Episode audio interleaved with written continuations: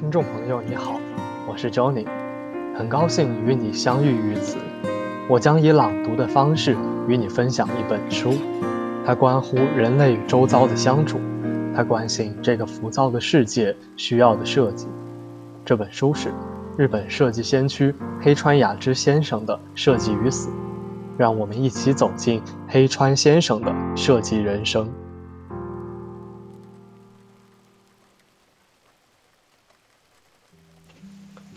生命这种现象，必定是宇宙的某个特异点。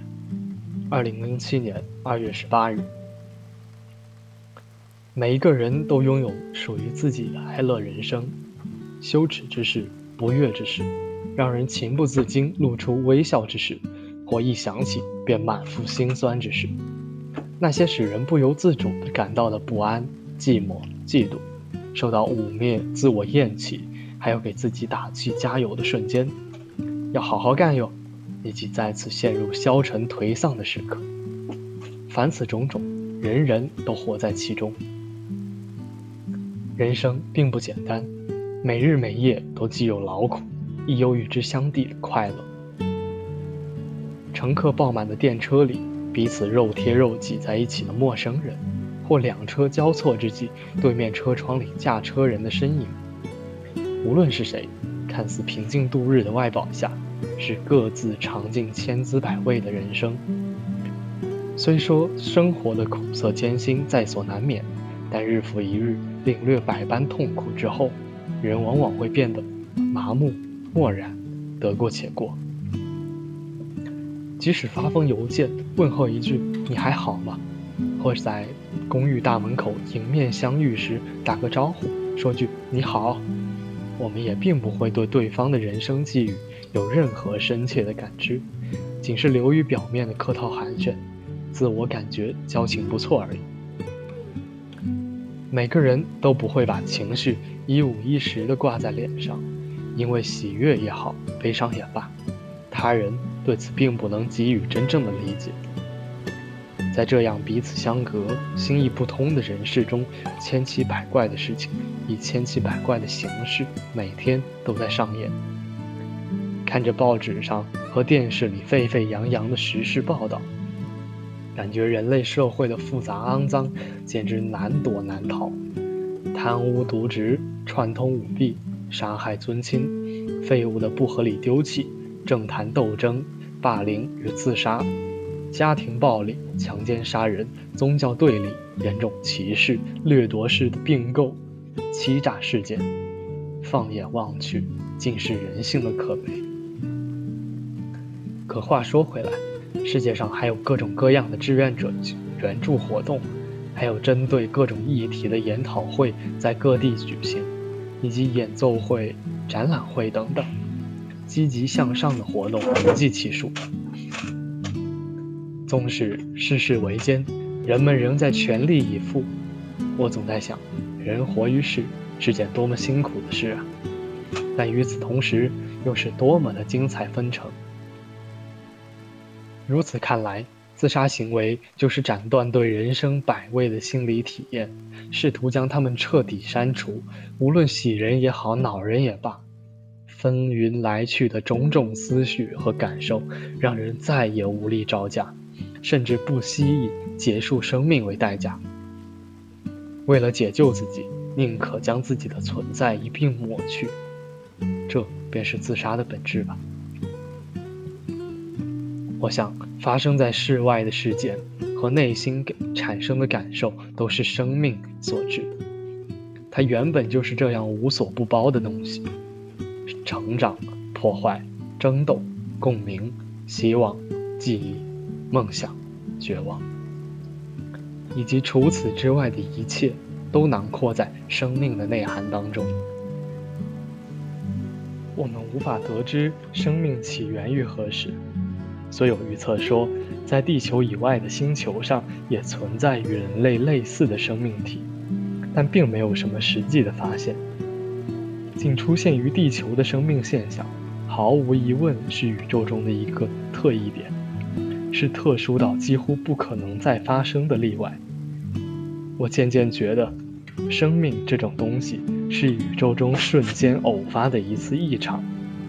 人类的漫长历史，或者说生物的漫长历史，从时间的角度来衡量，都不过是极其短暂的一刹那。宇宙中生命体发展的历史和所处的空间，从大自然法则的角度来看，岂非一个奇迹？但这充其量只是一瞬间的特异现象。如果说生命的诞生是个奇异点，那么死亡才是宇宙中正常普遍的存在。在死这种宇宙里最广泛寻常的形态之上，产生了异常的生，人类只是隶属其中的一个单元而已。所谓死，是化为烟尘，从形态上回归于原子。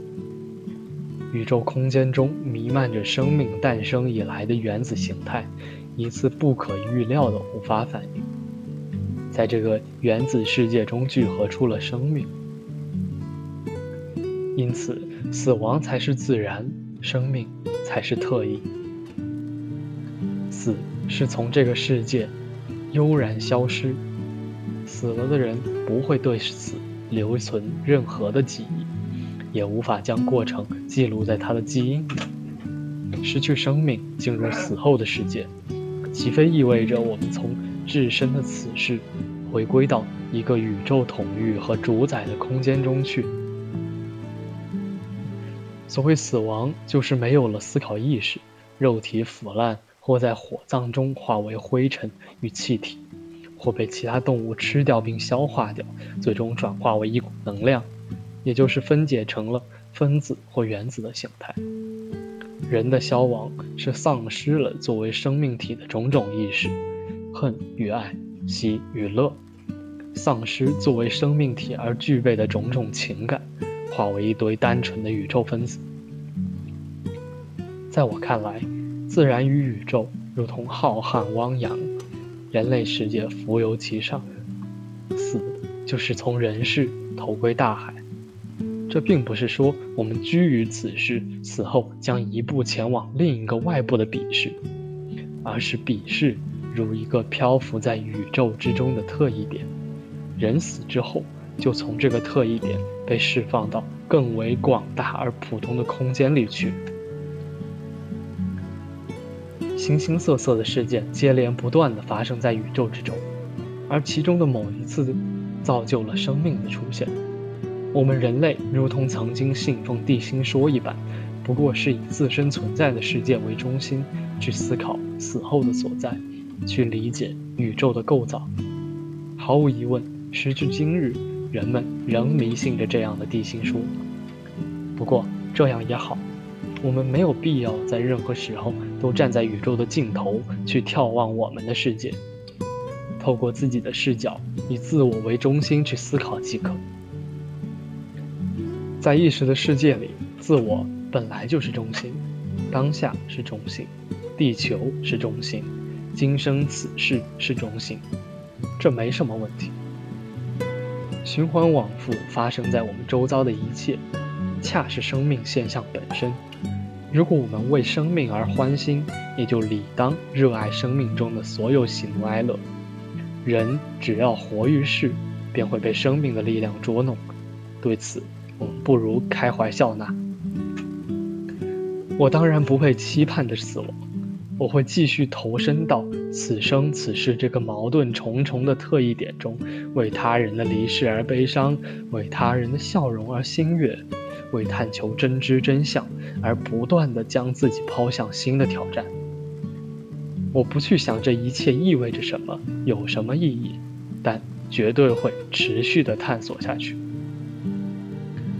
设计就是这样一辆载我前行的人生列车，终有一天，它会从生命这个特异点脱轨而去，奔向更为广阔的宇宙之中最为平凡的一站——死亡，然后彻底归返自然。届时，他便犹如穿越了一道位于此世边境之上的结界，突然就被彼世吞没不见。从此世的角度来看，死无疑如同人间蒸发。大概正是因为这样，人们才会用升天来形容它吧。